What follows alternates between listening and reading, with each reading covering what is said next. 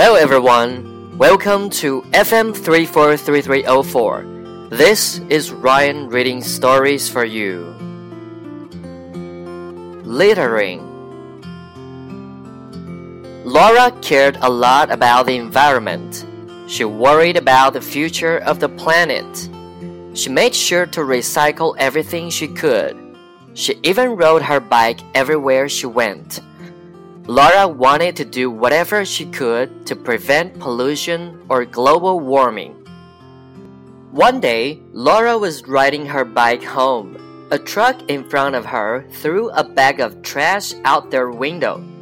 This made Laura furious. She picked up the bag and followed the truck.